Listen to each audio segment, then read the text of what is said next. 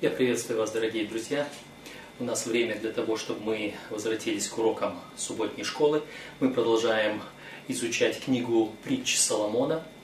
И сейчас мы рассматриваем второй урок, который озаглавлен довольно-таки интересно и необычно «От ушей до ног». Я не знаю, у кого какие э, мысли приходят сразу, когда они увидели, услышали это заглавие этого урока. Когда я вначале посмотрел на этот урочник, вначале получив его, пролистал его, посмотрел название всех уроков, просмотрел содержание, то для меня было, естественно, очень странно и даже захотелось прямо вначале посмотреть, а что же это за урок такой, что там от ушей до ног. А, ну, посмотрим, сейчас узнаем. А пока давайте мы посмотрим на памятный стих, который предлагается нам в этом уроке. «Обдумай стезю для ноги твоей, и все пути ее да будут тверды. Не уклоняйся ни направо, ни налево, удали ногу твою от зла». «Обдумай стезю для ноги твоей, и все пути твои да будут тверды». Тверды. Не уклоняйся ни направо, ни налево, и удали ногу твою от зла. Ну, кажется, где здесь уши? Здесь только ноги. Почему уши? Да, э, автор нашего урочника, э, зная гораздо больше о культуре еврейского языка, зная гораздо больше лингвистику, иврита и так далее, он показывает здесь в нашем уроке, что мудрость для евреев проходит через уши. Для них практически мудрость – это слышание сердца или уши сердца. Это интересно сказано, но вы сможете об этом прочитать здесь в урочнике. Я быстренько посмотрю на то, что э, нам предлагает здесь э, наш автор э, в этом э, уроке. Жак Дюкан как я уже говорил, он прекрасно знает э, Ветхий Завет, прекрасно знает еврейский язык, еврейскую культуру, библейскую, э, библейскую историю евреев и так далее. И поэтому он имеет что сказать э, на тему книги притч. И точно так же, как мы уже говорили в прошлом уроке и во вступлении, Жак Дюкан рассматривает, проходит по этим притчам последовательно, глава за главой, и находит в каждой главе, в каждом отрывке, в каждой части что-то такое яркое, на чем он строит определенную, определенное учение. И здесь э, наши уроки представлены на эту, на, на эту неделю. Это четвертая, пятая и половина шестой главы. Две с половиной главы взято для этой недели для изучения. И в четвертой главе Жак Дюкан как раз и акцентируется на этом, на слушай. На то, чтобы э, вот через уши проходило э, то, что Соломон желает сказать нам от Господа, и что оно потом выражается в том, куда мы ходим. То есть, проходя через уши, выходит через ноги. И это исполнение того, что мы слышим. Слушай, вначале любое учение, любое, любое действие, оно начинается с слышания, с послушания. Это был первый грех человека, когда Ева решила послушать не того, кого должна была. Послушала не Бога, послушала змея. Мудрость, которая начинается от Господа, она начинается с слышания слов – Сегодня мы все умеем читать. Сегодня мы все начинаем с чтения.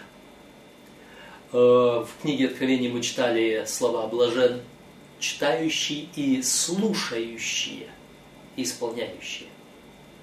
Слушающие. Один читал, один мог читать, все остальные слушали и воспринимали.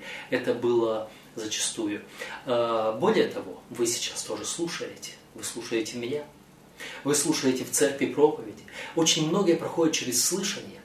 Э, в семейном кругу раньше всегда не телевизор смотрели и слушали, не радио слушали, а садились за стол вечером и читали книгу. Один читает, остальные слушают. слушание очень важная часть в нашем учении и в приготовлении к мудрому э, решению, к мудрому выбору, к мудрому действию в нашей жизни. Затем, э, пятая глава. Пятая глава предлагается под названием в нашем уроке «Защищай свою семью».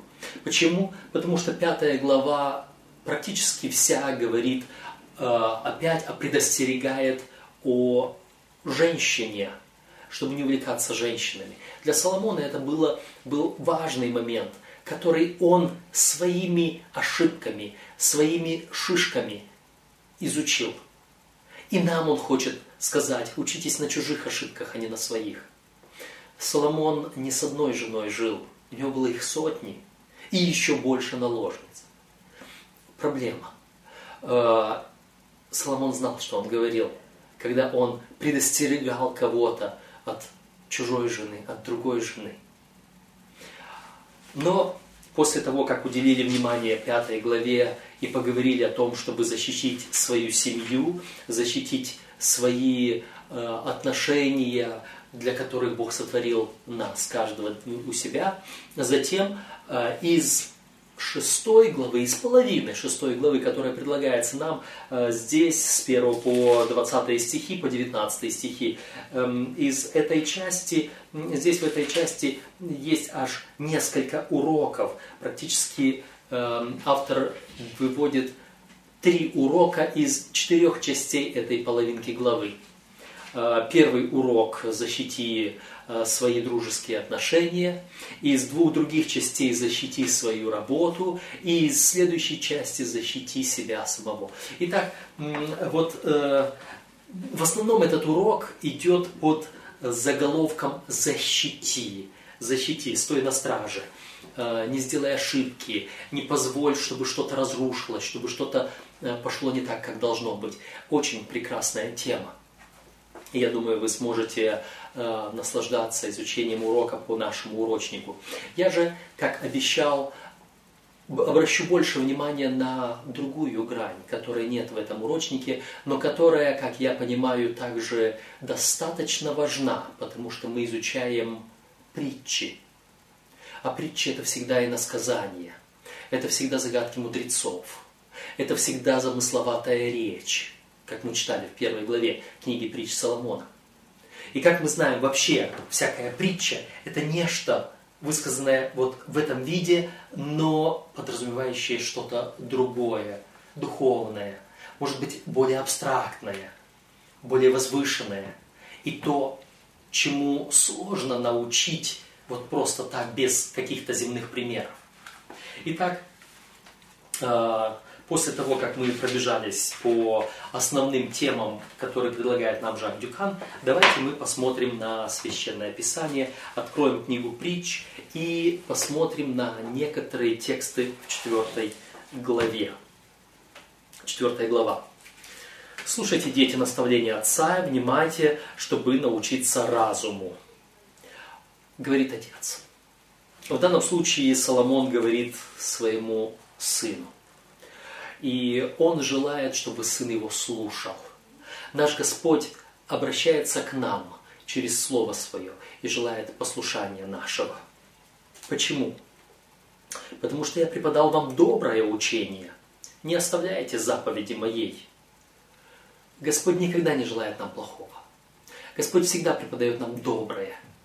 И когда мы вспоминаем, апостол Павел говорил Тимофею, все Писание богодухновенно – то есть сказано от Господа, и полезно для научения, для наставления, для, для одного, другого, третьего, четвертого, да будет совершен Божий человек, ко всякому доброму делу приготовлен. Вот именно для добра, для этого дано Священное Писание. И вот оно нам, у нас здесь. Точно так же Господь говорит. Не оставляйте заповеди мои. Ибо и я был сын у отца моего, нежно любимый, и единственный у матери моей. И он учил меня, и говорил мне, да удержит сердце твое слова мои, храни заповеди мои и живи. Приобретай мудрость, приобретай разум, не забывай этого и не уклоняйся от слов уст моих. Не оставляй ее, и она будет охранять тебя. Люби ее, и она будет оберегать тебя. Господь желает, чтобы мы прислушались к Его опыту. Он здесь говорит о Соломоне, который был нежно любимый сын отца своего, который был единственный у матери своей. Он был не первый сын своей матери, но первый сын умер за грех, который совершил Давид. А, но не об этом речь. Отец учил меня и говорил мне, да удержит сердце твои слова мои, храни заповеди мои и живи. А, я хочу вспомнить а, текст, который эм, в свое время мой отец мне говорил. Слова, которые в свое время Давид говорил Соломону.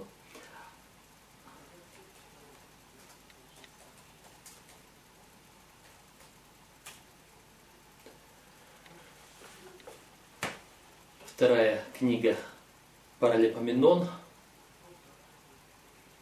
вернее, первая книга Паралипоменон, 28 глава и стих 9.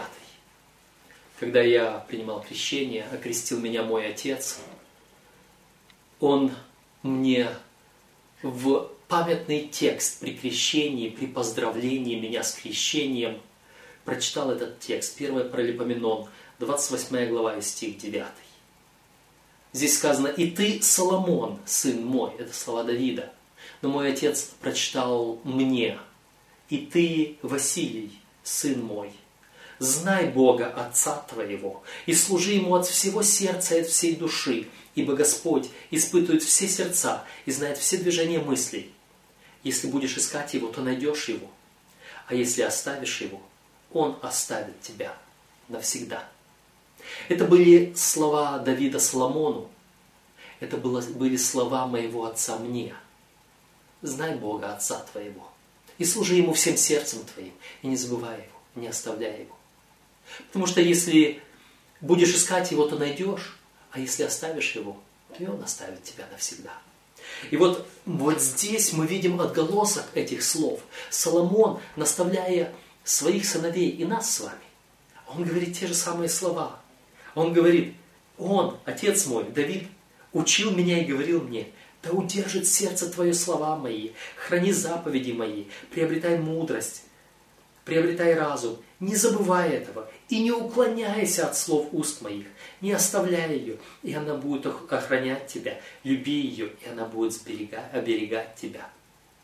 Если ты будешь держаться Господа, и мы уже говорили в прошлом уроке, что мудрость, в данном случае, она олицетворяет Иисуса Христа, Сына Божьего, то Слово, тот Логос, о котором мы читаем в первой главе Евангелия от Иоанна. Если вы будете слушать наставления Иисуса Христа, если вы будете э, исполнять заповеди Отца, как Иисус соблюл заповеди Отца своего, то мы наследуем вот это благословение. Главная мудрость. Приобретай мудрость. И всем имением своим приобретай разум. Высоко цени ее, и она возвысит тебя. Она прославит тебя, если ты прилепишься к ней. Давайте мы прочитаем, как я говорил в прошлом уроке, давайте мы подставим здесь под слово мудрость Иисус Христос. Главное – Иисус Христос. Приобретай Иисуса Христа и всем сердцем, всем имением твоим приобретай Его. Высоко цени Его, и Он возвысит тебя, Он прославит тебя, если ты прилепишься к Нему. Он возложит на голову твою прекрасный венок и даст тебе великолепный венец. Это Господь, да, Иисус Христос обещал нам венец жизни. Будь верен до смерти и дам тебе венец жизни. Это Его слова.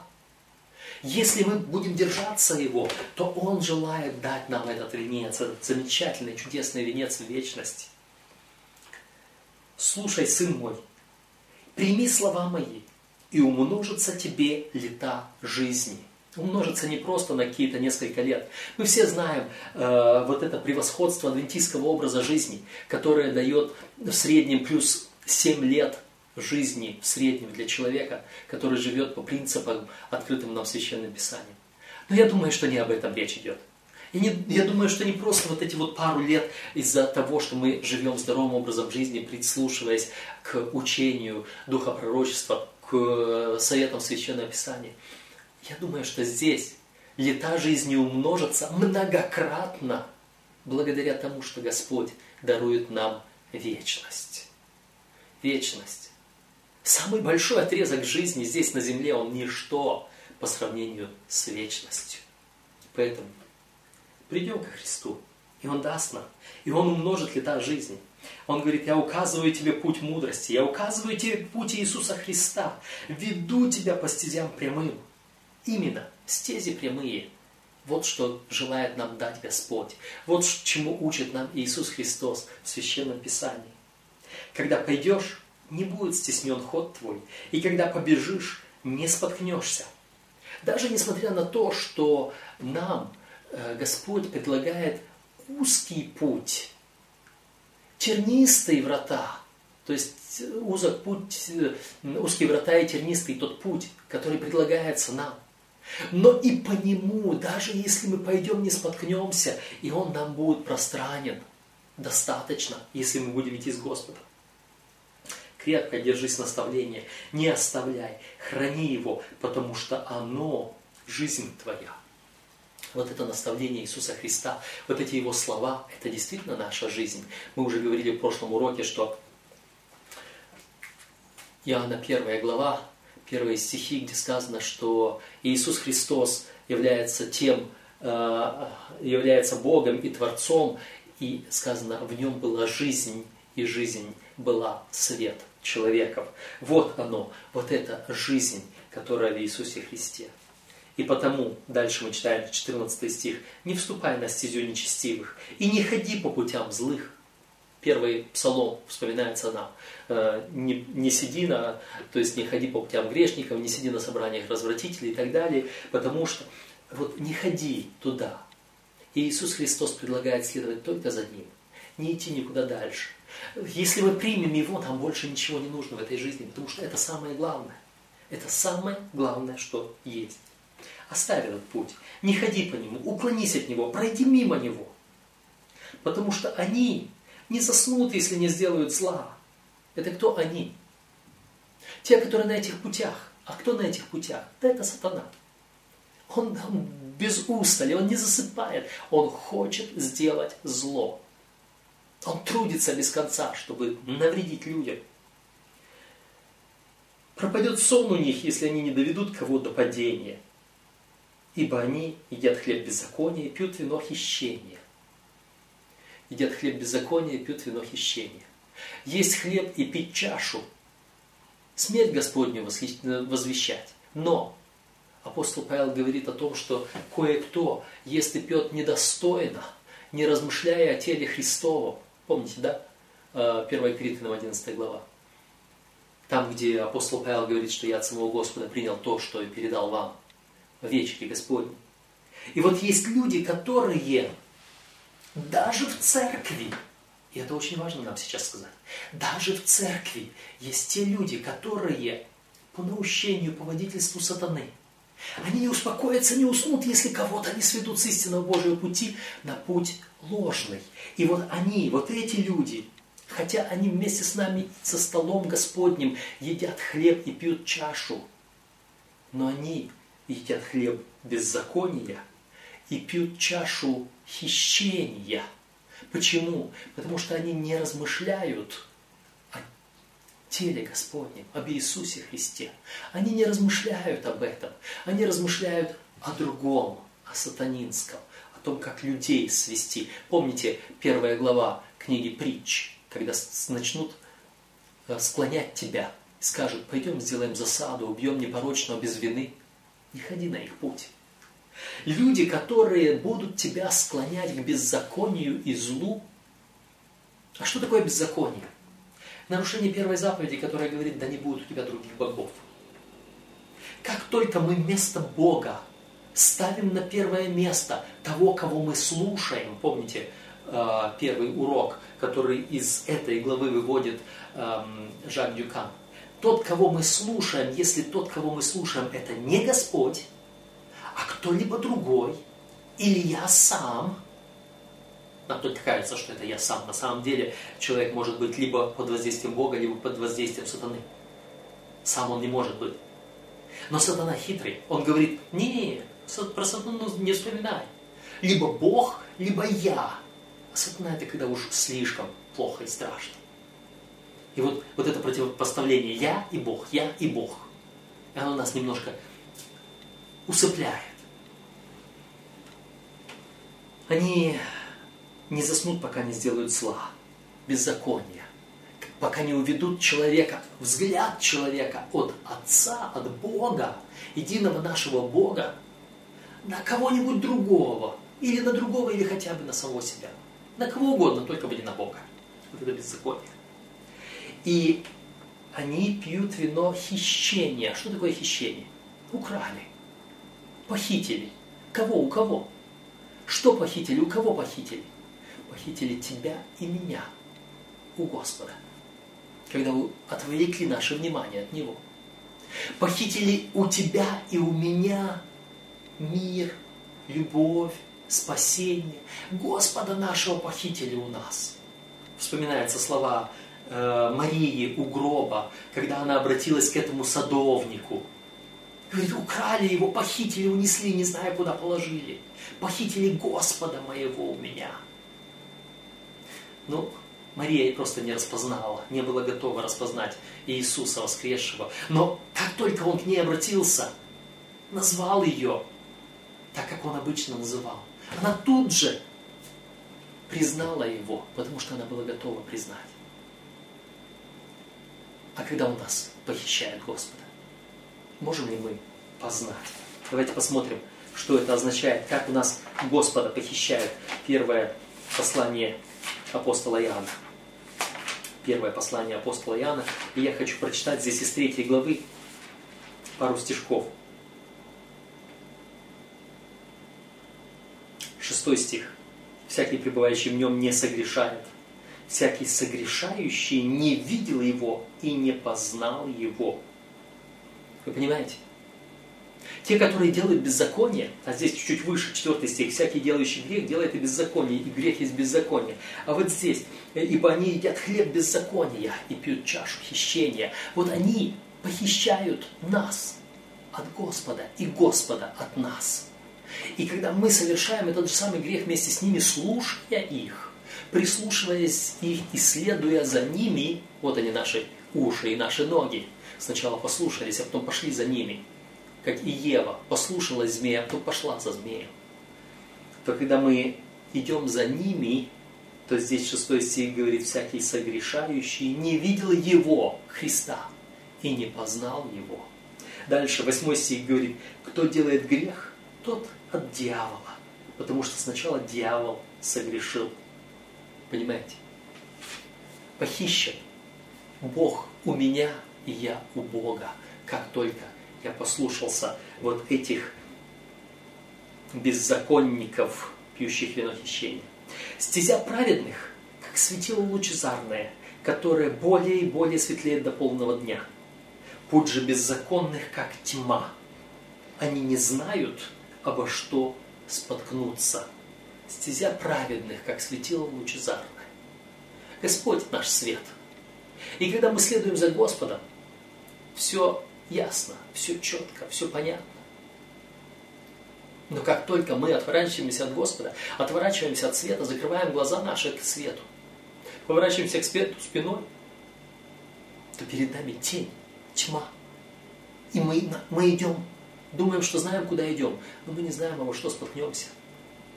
И вы знаете, когда я общаюсь с некоторыми людьми, отошедшими от Господа, отошедшими от учения церкви, которым кажется, что они вышли на свободный путь, но слушая их, я замечаю, как они спотыкаются на каждом шагу и не видят очевидного, к великому сожалению. На этой неделе я много общался с подобными людьми. Бедные люди. Они читают прямые слова и не понимают, о чем эти слова говорят. Не видят их значения. Потому что они во тьме. Потому что это все закрыто от их, от их глаз. Поэтому Не вступай на их стезю, говорит Соломон нам. Господь через Соломона, Дух Святой. 20 стих. «Сын мой, словам моим внимай, и кричам моим преклони ухо твое, да не отходят они от глаз твоих, храни их внутри сердца твоего, потому что они жизнь для того, кто нашел их, и здравие для всего тела его». И я вспоминаю слова Иисусу Навину, направленные, «Да не отходит сия книга закона от уст твоих, но поучайся в ней день и ночь». Когда Господь говорил ему, Жизнь и смерть предложил я тебе. Избери жизнь, да выжил ты и потомство твое. И вот когда мы изучаем это все, то это будет здравием для всего тела нашего. Для, для какого тела? Да, когда мы э, смотрим на благословения и проклятия, которые э, Моисей заповедал э, в, книге Второзакония, в 28 главе, Господь через Моисея говорил, произнеси благословение, произнеси проклятие с этих двух гор, Гевал и Герезим. И когда говорилось, если ты будешь соблюдать все, что я заповедал, то придут на тебя эти благословения. И там есть и физические благословения для тела твоего. Не будешь болеть, отмену, отведу от тебя все эти болезни. А если будешь нарушать законы, то там среди всех проклятий, которые есть, есть и проклятия против тела. И придут на тебя все эти болезни, еще больше придут. Но, когда речь идет о теле, это не просто вот это мое тело, которое является храмом Духа Святого, живущего во мне. Да, это тоже важно, чтобы тело мое было здраво. И у апостолов в Деянии 15 э, глава, когда вопрос стоял э, в отношении ветхозаветных различных правил, тогда апостол Иаков выразил общее такое понимание, что вот делает то, другое, третье, и потом говорит, будьте здоровы, будьте здравы пожелал здоровья от, от исполнения вот этих правил, которые записаны в Пятикнижии Моисеева. Да, мы, мы будем физически здоровы, но не только это. Когда я слышу о теле, я сразу вспоминаю 12 главу первого послания к Коринфянам, где сравнивается церковь Христова с телом Христова. А мы, каждый член церкви, сравниваемся с членами тела Христова. И там среди всего прочего, там среди всего прочего, давайте мы откроем это, это, это место, потому что это интересно. 12 глава 1 послания к Коринфянам. И вот э, я читаю, здесь много есть. 12 стих. «Ибо как тело одно, но имеет многие члены, все члены одного тела, хотя их и много составляет одно тело, так и Христос, Ибо все мы одним духом крестились в одно тело. Иудеи или елены, рабы или свободные, все напоены одним духом. Тело же не из одного члена, но из многих. И если нога скажет, я не принадлежу телу, потому что я не рука, то неужели она потому не принадлежит телу? И так далее. Так вот, вот здесь, вот здесь, 26 э, стих. Посему, страдает ли один член, страдают с ним все члены. Славится ли один член, с ним радуются все члены. И вы тело Христово, а порознь члены. Вот, это, вот когда один страдает, тогда и другие страдают вместе с ним. И это происходит в теле Христовом. Если один член тела Христова, один член церкви страдает, то страдает каждый. И страдает вся церковь, страдает все тело Христова. И вот теперь смотрите здесь. А, да не отходят они от глаз твоих, храни их внутри сердца твоего. 22 стих 4 главы притч. Потому что они жизнь для того, кто нашел их, и здравие для всего тела его. И это будет здоровьем для всей нашей церкви.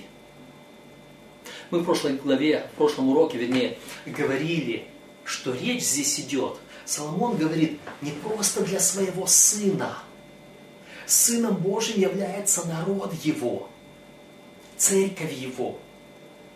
И здесь Господь обращается к каждому из нас, как ко всей церкви, как к своему сыну, и говорит, это будет здравием для всего тела твоего, для всей церкви твоей. Если каждый из нас будет поступать по вот этим истинам, то вся наша церковь будет в здоровом состоянии. А здоровая церковь, знаете, что делает? Совершает служение служат. Потому что дальше, в той же самой 12 главе 1 послания Коринфянам мы находим, что Дух Святой наделил каждого особыми дарами для служения. Совершайте это служение, и церковь будет здоровой. Продолжаем дальше.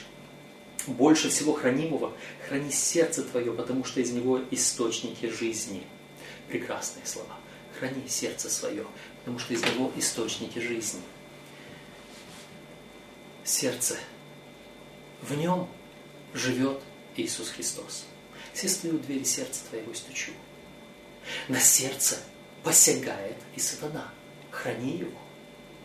Он желает войти туда, чтобы Христа там не было. Борьба идет за сердце человека.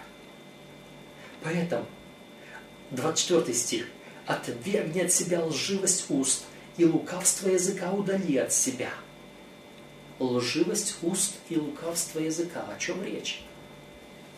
Уста – это наше свидетельство. Как я могу ложно свидетельствовать? Я могу ложно свидетельствовать тогда, когда моя жизнь не соответствует моей проповеди, моим словам. Вот в таком случае э, будет лукавство, когда моя жизнь не соответствует моим словам. Поэтому отвергни это от себя. Э, удали от себя это лукавство языка. Будь праведен. Далее. Глаза твои пусть прямо смотрят, и ресницы твои да направлены будут прямо перед тобою. Не лукавь, не криви.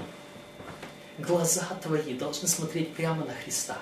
Не уклоняйся ни налево, ни направо. Только на Него, взирай на Него. Это мне напоминает 12 главу послания к евреям, первые четыре стиха, где говорится о том, как мы побеждаем грех. Это говорит о том, что мы должны взирать на Христа, на того, который предал себя за нас. И только взирая на Него, мы сможем, э, мы сможем по-настоящему победить грех. Мы сможем по-настоящему быть э, верными Богу. Глаза твои пусть прямо смотрят.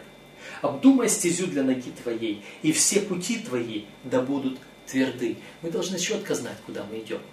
Мы должны строго знать учение Иисуса, которое предлагается нам. Без этого э, мы не сможем твердо идти по путям нашим.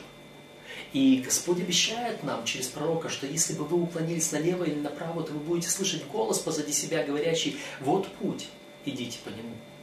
Иисус Христос говорил, я есть им путь и истина и жизнь. И никто не приходит к Отцу, как только через меня. Вот, мы должны обдумать эту стезю, мы должны знать ее, мы должны четко понять ее, чтобы наш путь был правильным. Не уклоняйся ни направо, ни налево. Удали ногу твою от зла. Потому что если я уклоняюсь направо или налево, это будет зло. Мы как-то с вами размышляли о том, что, что значит уклонение направо, что значит уклонение налево. Лево – это беззаконие. Тот, который уклоняется налево, тот совершает грех. Это все ясно, это все понятно. А что значит уклонение направо? Право – это правильно. Но и в правильную сторону можно согрешить.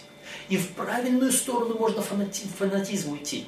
Фарисеи, они вправо, они право э, грешили, в правую сторону, потому что они бремена неудобоносимые налагали на людей. Они пытались э, столько вот заповедей создать на заповеди, чтобы тем самым уберечь эту заповедь от нарушения.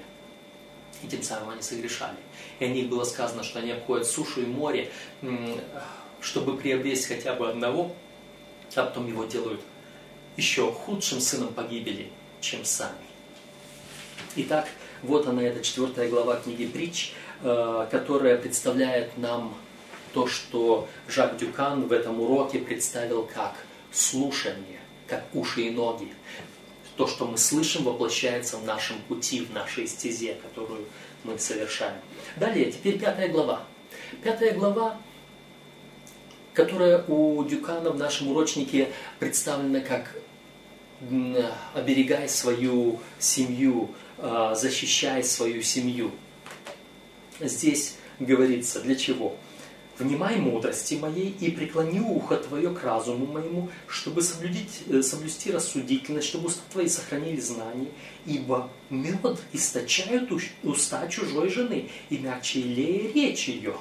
Но последствия от нее горьки, как полынь, остры, как меч обоюдоострый. Что происходит? Соломон говорит опять о жене. И мы в прошлом уроке уже встречались с женой. И мы обратили внимание, что жена – это тоже церковь. Только это чужая жена. Это не Божья церковь. И вот здесь он говорит, мед источают уста чужой жены. Ой, иногда послушаешь, чему учат в другой церкви. Ой, как красиво, ой, как хорошо. Ой, как замечательно сказано. Мягче илея речь ее, но последствия от нее горьки, как полынь, остры, как меч обоюдоострый. Соломон в притчах говорит о народе Божьем и о церкви. Мы это заметили в 4 главе, когда он говорил о теле. Мы замечаем здесь, когда он говорит о жене. Мы замечаем последствия остры, как меч обоюдоострый. А меч обоюдоострый – это Писание, которое осуждает нас, которое проникает до разделения э, души и тела, мозга и костей. И вот этот вот меч обоюдоострый, он нас будет поражать, когда мы уклоняемся за чужой церковью, за чужим учением, пренебрегая Писанием. Ноги ее не сходят к смерти, стопы ее достигают преисподней. Если бы ты захотел постигнуть стезю жизни ее, то пути ее непостоянны, и ты не узнаешь их. Вот это очень интересная характеристика тех, которые отступили от истины Божией. Я опять вспоминаю о том, что на этой неделе я много общался с разными людьми, с разными группами, так или иначе отступивших от истины. Ой, как непостоянно, не знаете. Вот иногда читаешь их слова, смотришь, как они пытаются трактовать что-то, и жалко становится этих людей, которые запутались в словах своих, потому что у них нет вернейшего пророческого слова, которое, как светило, сияет в темном месте, доколе не взойдет утренняя заря. Они блуждают, как овцы, рассеянные, не имеющие пастыря. Действительно, откуда у них пастырь, когда они его оставили и разбежались? Блуждают каждый по своим путям. И если бы даже захотел постигнуть эти их пути, они не прямые, они петляют, они запутанные все полностью. Но нет у них прямоты. Ты не узнаешь.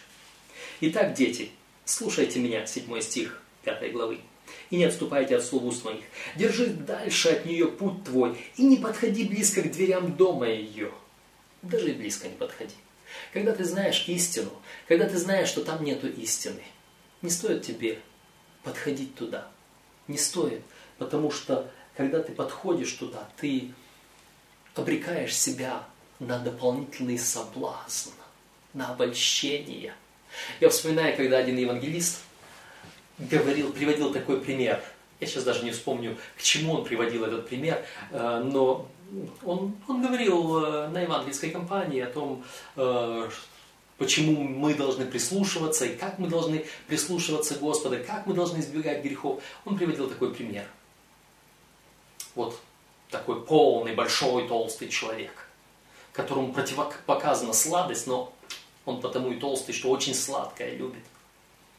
И вот он проходит, приходит домой, а жена его почему-то торт купила и положила на столе на кухне. И вот этот большой мужчина подходит, проходит мимо кухни, взглянул и увидел на столе торт. И что он думает? Что нужно делать этому мужчине, когда он увидел торт? И что он делает? Ему нужно закрыть глаза и бежать, и близко не подходить. А он говорит, ну, я же глазами его не съем, я только посмотрю, а ну я загляну на него. И когда он сделал шаг к этому торту, чтобы посмотреть на него, евангелист делает маленькую паузу и говорит, пропал этот торт и пропал этот человек. Ну, потому что не удержался. Если у него не хватило силы, воли, когда он был на расстоянии пройти мимо, то когда он подошел уже сюда, он уже гораздо слабее, потому что он уже сдался еще вон там. Поэтому Соломон, зная вот эту слабость, и зная силу греха, и зная, насколько грех потихонечку нас тянет, и он уже зацепил нас и уже держит нас, а нам кажется, что ой, нет, мы еще успеем вырваться. И он говорит, даже близко не подходи. Беги от дверей ее. Я как-то предлагал уже, могу еще предложить, а, у меня есть брошюра а, под названием «Миллион за три дня». Ее можно в интернете найти в разных местах, просто поищите под моей фамилией «Миллион за три дня». Там три математические притчи. Первая из них говорит о коварстве греха. Как там очень наглядно показано, как человек, уже запутавшись, еще даже не чувствует, что он сидит на крючке. Им кажется, да я могу еще уйти, я могу еще уйти, я еще могу выиграть, я еще победю здесь. А он уже сидит на крючке. Поэтому даже близко не подходи. Вот здесь. Соломон говорит, не подходите к двери ее. Девятый стих. «Чтобы здоровье твоего не отдать другим и лет твоих мучителю, чтобы не насыщались силою твоей чужие, и труды твои не были для чужого дома. И ты будешь стонать после, когда плоть твоя и тело твои будут истощены, и скажешь, зачем я ненавидел наставление, и сердце мое пренебрегало обличением, и я не слушал голоса учителей моих, и не преклонял ухо моего к наставлению – к наставникам моим. Если мы пойдем за этим чужим учением, за этой чужой женой, за этими чужими церквами,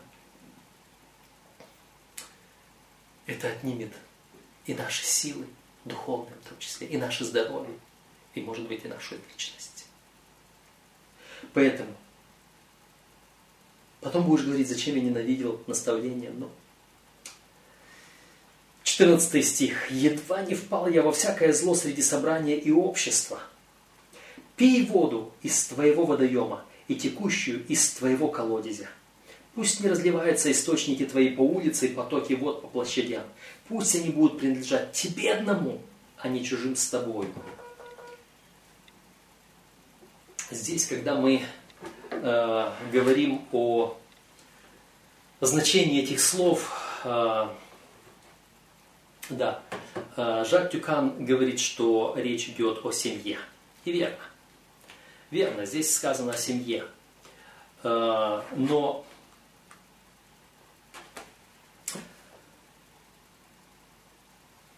мы же говорим о том, что это притча. Она имеет переносное значение. И вот здесь, вот этот источник, это наш Господь. Источник – который идет мне, ко мне от престола Божьего. Э, Господь говорит,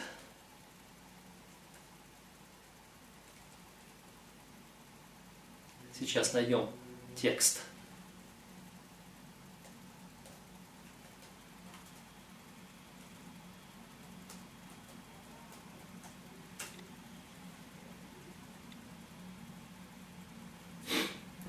Иеремия 2 глава 13 стих. «Ибо два зла сделал народ мой. Меня, источник воды живой, оставили, и высекли себе водоемы разбитые, которые не могут держать воды». Два зла. Меня, источник, оставили, а высекли себе другой водоем, который не может держать воды. И что значит не может держать воды? Вот смотрите. Пусть не разливаются источники твои по улице, потоки вод по площадям. Вот твой источник, ты высек такой, из которого вода просто разливается по улицам и площадям.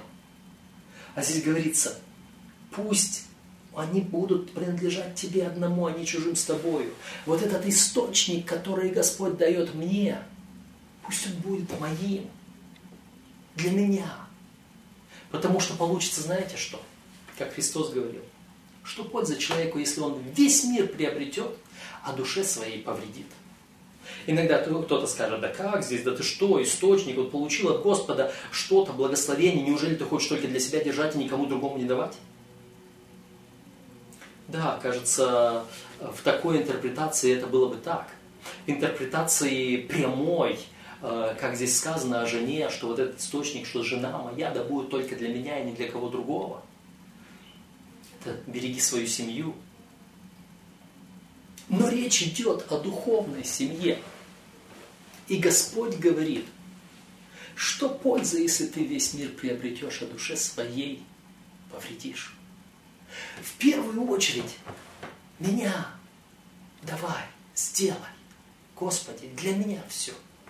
Знаете, почему заповедь э, в Ветхом Завете была возлюби ближнего своего, как самого себя? Потому что я не могу любить другого больше, чем себя. Я не могу научиться иначе. Я был в Ветхом Завете. В Новом Завете уже Иисус Христос сказал, возлюби ближнего, как я возлюбил вас уже дан эталон. Но даже и здесь, даже и здесь, смотрите, первое послание Иоанна. Открываем первое послание Иоанна и э, смотрим здесь пятую главу и второй стих. Что мы любим детей Божьих, узнаем из того, когда любим Бога и соблюдаем заповеди Его. Вы поняли? Я могу говорить, ой, я ближних люблю. А откуда ты знаешь, что ты ближних любишь? Бога ты любишь? Если ты Бога не любишь, то ты не можешь любить ближних. У тебя нету источника для этого. То, что мы любим ближних, мы узнаем из того, что любим Бога и соблюдаем Его заповеди. Вот для чего мне нужен вот этот источник для меня, потому что без него я не смогу давать, не смогу любить, не смогу соблюдать заповеди, не смогу ничего делать. Мне нужно в первую очередь получить от Бога для себя. Не пропускай это мимо. Пусть твой источник не будет разбитым. Как здесь Еремия говорит, или Господь через Еремию. Два зла сделали. Первое, что меня оставили, и высекли разбитые источники, которые не могут держать воды любезную ланию и прекрасную серную. Груди ее да упаяют тебя во всякое время. Любовью ее услаждайся постоянно. И для чего тебе, сын мой, увлекаться постороннюю и обнимать груди чужой? Это интимные отношения человека со своей женой. Да, Соломон учит своего сына и говорит – не иди к другой жен, женщине. Жан Дюкан правильно говорит, защищай свою семью. Но у меня есть духовная семья. У меня есть духовная семья, которая состоит из Бога и Его церкви. И вот здесь, когда я смотрю на Церковь Божью, когда я смотрю на Господа – и я читаю вот эти слова,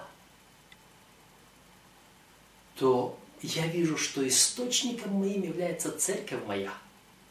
Наслаждайся ею, наслаждайся красотой ее, ласками ее, грудями ее. Наслаждайся. Вот здесь, вот этим. Кажется, немножко кощунственно звучит, да? Когда вот такая вот интимность переносится на церковь. Вы подумайте о книге «Песни песней». Тот же самый Соломон писал. Та же самая аллегория. То же самое переносное. Он говорил о взаимоотношениях мужчины и женщины, возлюбленных. А на самом-то деле он говорил о взаимоотношениях церкви Господа. Вы можете найти в интернете, в сети и мою книгу толкования на книгу «Песни песней».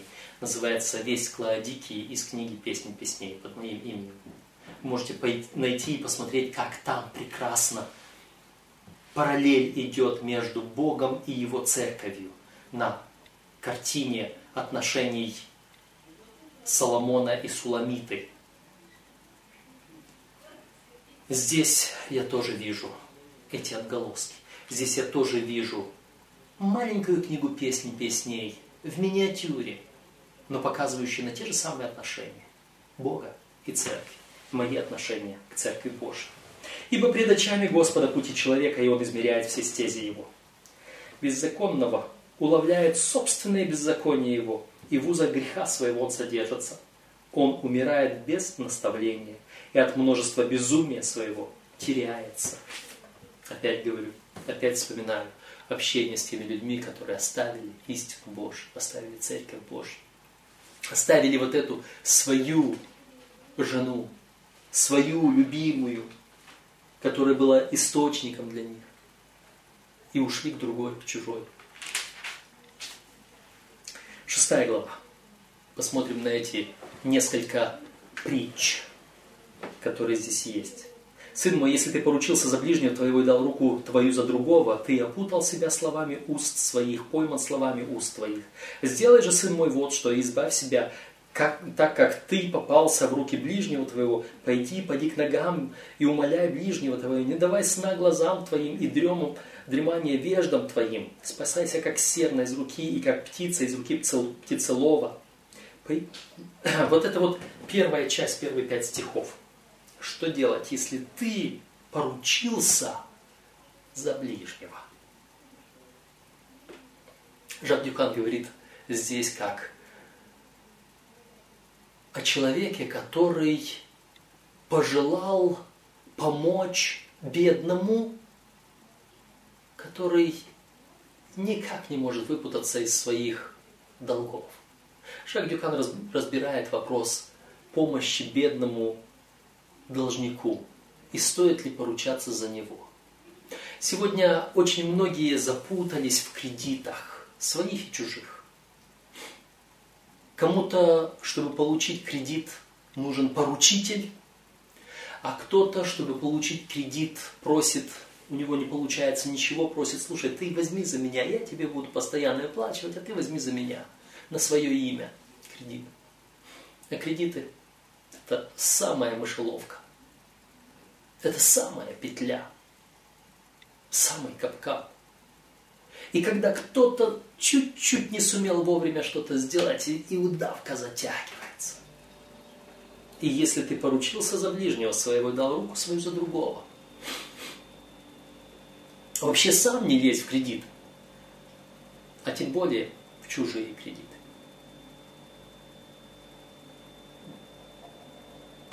Если ты поручился за ближнего твоего, дал, дал руку твою за другого, ты опутал себя словами уст твоих. Ты пойман словами уст твоих. Сделай же, сын мой, вот что. И избавь себя, так как ты попался в руки ближнего твоего. Пойди, поди к ногам и умоляй ближнего твоего. Не давай сна глазам твоим, дрем, дремание веждам твоим. Спасайся, как серна из рук и как птица из рук птицелова. Как я могу поручиться за другого человека в духовном смысле? Что это будет означать в духовном смысле? Как я могу поручиться за другого? Сказано, с одной стороны, Ной, Даниил и Иов своей праведностью спасли бы только себя самого – Никто за другого не в ответе. Никто за другого, другого спасти не может своей праведностью. Так о чем же речь?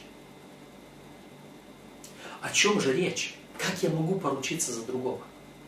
И вот здесь интересным приходит нам на помощь из Иезекииля –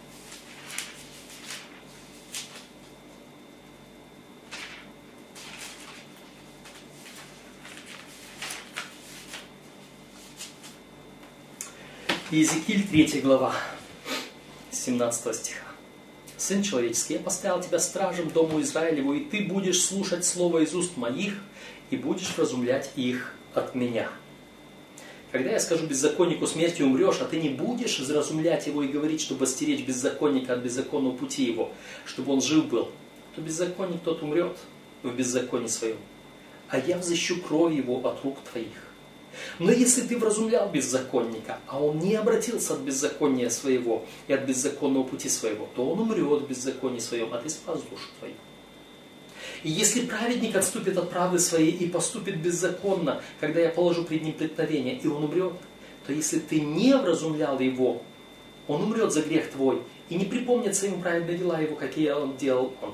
И я взыщу кровь его от рук твоих.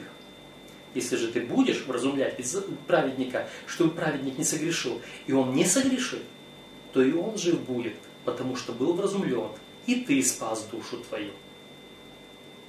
Вы заметили, о чем идет речь здесь? Господь поставил меня стражем, ближнему моему, для того, чтобы я вразумлял его. И практически, если ты поручился за ближнего твоего, Христос поручился за меня, не так ли? Христос за меня поручился. И поэтому Христос сейчас взял на, на себя мои грехи, ходатайствует за меня. Но это Христос. За меня. А теперь я должен возлюбить ближнего, как Христос возлюбил меня. Так? И что я должен делать? Какова на мне обязанность? На мне обязанность спасать ближних вокруг меня. Кто мой ближний? Вспомните притчу Иисуса Христа. Кто мой ближний? Моим ближним является всякий, с кем я сталкиваюсь на своем пути. Всякий, с кем я встречаюсь. И теперь вот все вот эти люди, с кем я встречаюсь, все мои ближние, я являюсь ответственным за них. И что мне теперь делать? Сделай же, сын мой, вот что, третий стих 6 главы. Избавь себя – так как ты попался в руки ближнего твоего. Пойди, поди к ногам и умоляй ближнего твоего, не давай сна глазам твоим, дремание веждам твоим. Умоляй о чем? Евангелие от Луки,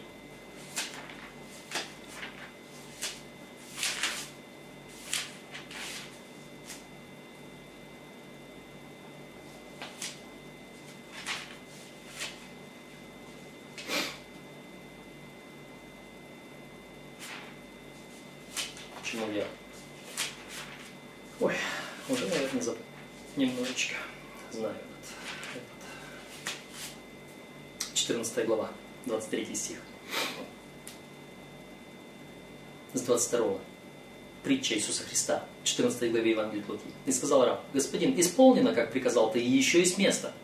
А господин сказал рабу, пойди по дорогам изгородь и убеди прийти, чтобы наполнился дом мой. Ибо сказываю вам, что никто из тех званных не вкусит моего ужина, ибо много званных, но мало избранных. Господь дал нам поручение в отношении наших ближних.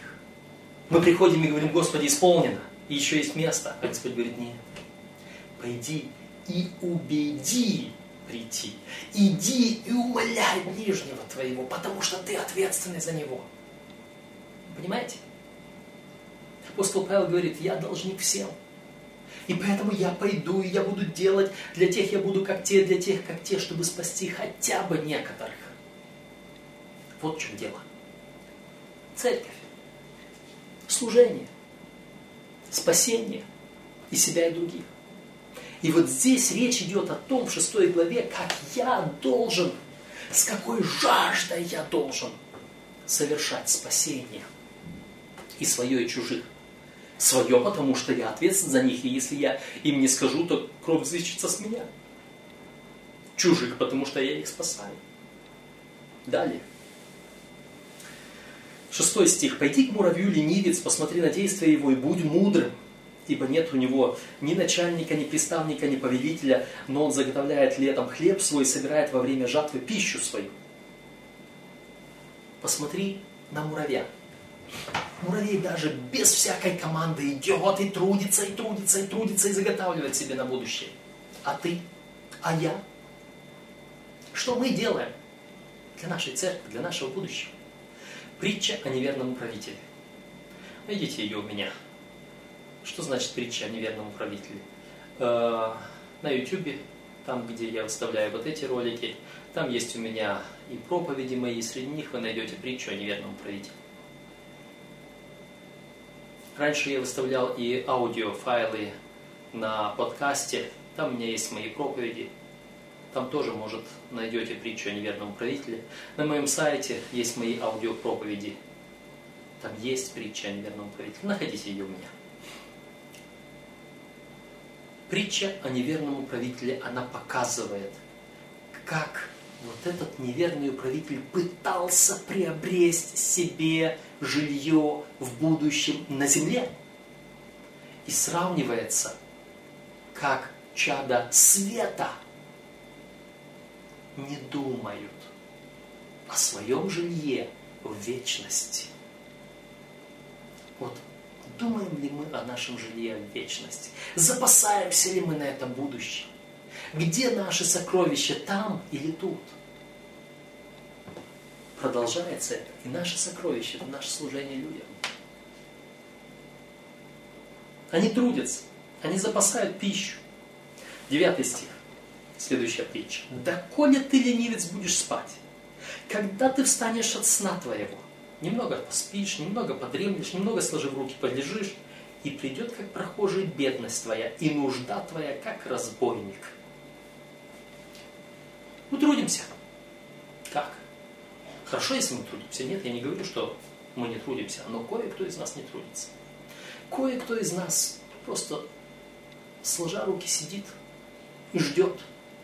Сегодня очень многие адвентисты сидят и смотрят, говорят, Господи, ну хватит уже всех этих признаков пришествия, ну приходи наконец-то, мы ждем тебя уже давно, мы уже посмотрели, там и разбои, там э, войны, там эти э, катаклизмы, бедствия, там еще что-то такое, наконец, Господи, ну когда ты уже скоро придешь-то?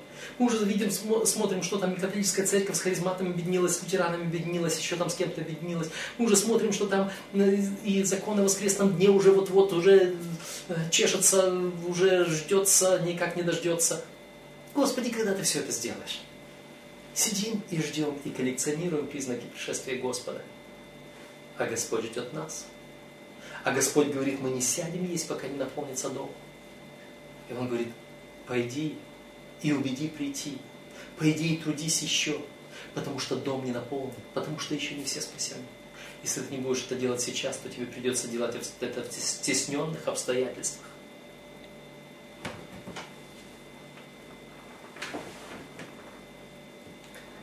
Двенадцатый стих. Человек лукавый, человек нечестивый ходит с лживыми устами. Мигает глазами своими, говорит ногами своими, дает знаками, знаки пальцами своими коварство в сердце его. Он умышляет слово всякое время, сеет раздоры. Зато внезапно придет погибель его, вдруг будет разбит без исцеления. Что происходит с человеком коварным? Да, Жак Дюкан здесь говорил в отношении этого, мы уже сказали, вспоминаем, если ты поручился за ближнего, это он говорит о том, чтобы ценить наши взаимоотношения, затем ценить нашу работу. И здесь он говорит, ценить, оберегать себя самого. Да, наши отношения с ближними мы должны беречь. Наши отношения, мы за них в ответе. Мы в ответе за ближних. Наша работа – это наше служение в церкви. Мы за это в ответе. А теперь мы сами. Что польза человеку, если он весь мир приобретет, а душе своей повредит? Мы должны о себе думать чтобы мы не были этим лукавым человеком, который вот с лживыми устами. Мы уже говорили, что значит лживые уста. Это лицемерность. Это когда я на словах проповедую, а на деле сижу сложа руки, как ленивый, как не муравей, как не научившийся у муравья. Коварство в сердце его. Умышляет зло во всякое время, сеет раздоры. Да, иногда мы в церкви сеем раздоры, замышляем зло против наших ближних. Помните, что мы обсуждали в прошлом уроке? О сплетнях всяких, разговор, об убийствах языком. И дальше Зато внезапно придет на него погибель, и вдруг будет разбит без исцеления. Вот шесть, что ненавидит Господь, и даже семь, что мерзость душе его. Глаза гордые, язык лживый, руки, проливающие кровь невинную, сердце, кующее, кующее злые замыслы, ноги, быстро бегущие к злодейству, лжесвидетель, наговаривающий ложь и посеивающий раздор между братьями. Итак, глаза гордые. Гордость – это самый первый грех, который привел Люцифера к падению. Та же самая гордость. Ева захотела быть как боги.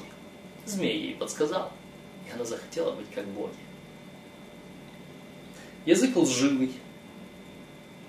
Мы уже говорили. Лицемерность. Когда говоришь, а не делаешь.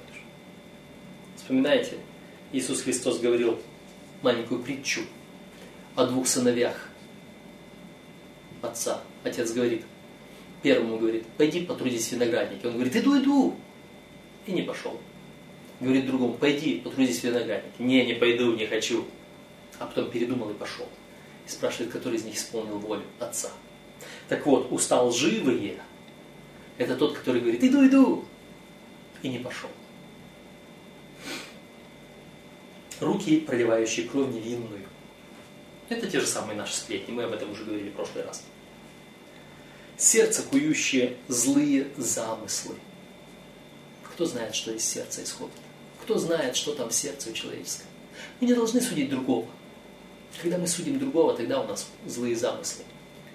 Только Господь видит сердце и помышления каждого. Поэтому мы должны за себя думать, за свое сердце, за свои помыслы. А за чужие даже не пытайтесь думать. Вы не знаете. А Господь вам не скажет. Господь бережет тайну грешника, между прочим. Ноги, быстро бегущие к злодейству. Вот когда не слушаешь Господа, тогда ноги твои уходят в сторону. Причем даже иногда очень быстро. Лжесвидетель, наговаривающий ложь и посевающий раздор между братьями. Когда единство нарушается, мы нарушаем самую главную заповедь, о которой молился Иисус Христос в посреднической молитве Евангелия от Иоанна, 17 глава, «Да будут все едино, как Отче, Ты во мне и я в Тебе, они да будут так едино в нас». И да познает мир. Это то, почему мир может знать. А если у нас раздор в церкви,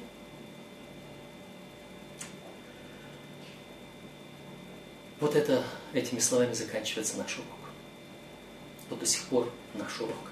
Итак, вы видите, как духовное значение вот этих притч касается нашей церкви, нашей духовной жизни. Нам предстоит еще изучить 24,5 главы, 25 глав впереди. И мы с каждым разом будем видеть, как вот этот духовный смысл раскрывается все более и более. А сейчас я хочу только прочитать слова для дальнейшего изучения из свидетельств Вестницы Господней. Того, кто изучает Библию, нужно научить исследовать ее страницы. Не для доказательства, чтобы подтвердить свое мнение, но для того, чтобы знать, что говорит Бог. Вот для чего мы изучаем притчи. Одной из главных причин умственного невежества и нравственной ограниченности является неумение сосредоточиться на достойных целях. Мы гордимся обширной библиотекой, но увеличение книг, даже самых ценных по содержанию, может явиться заведомым злом. Огромный поток печатного материала невольно формирует и у пожилых, и у молодых привычку поспешно и поверхностно читать, в результате чего ум утрачивает способность глубоко воспринимать и, как следствие, связанное и динамично мыслить. Когда мы читаем книгу притч поверхностно, мы не видим вот этих глубинных, сокрытых для нас истин от Господа. Сегодня так много информации, что всю не перелопатить. Давайте будем сосредотачиваться на самом важном, на Священном Писании. Жилище, которое строит себе муравей, демонстрирует умение и настойчивость. За один раз муравей может перенести только одно зернышко, но благодаря усердию и настойчивости он совершает чудеса. Соломон указывает на трудолюбие муравья, упрекая тех, кто проводит свое время в праздности или в занятиях, разрушающих душу и тело. Муравей заботится о будущем, однако множество тех, кто наделен разумом, не готовится к будущей бессмертной жизни. Вы видите, Елена Вайт то же самое говорит, что здесь, приводя пример муравья, речь идет о нашей будущей бессмертной жизни, о вечности. Итак, На этом мы закроем наш урочник сегодня. Размышляйте, учите, просите мудрости у Господа, потому что мудрость Божья – это сам Господь. Потому что Слово Божье – это сам Господь. И Господь да будет с вами, да благословит вас.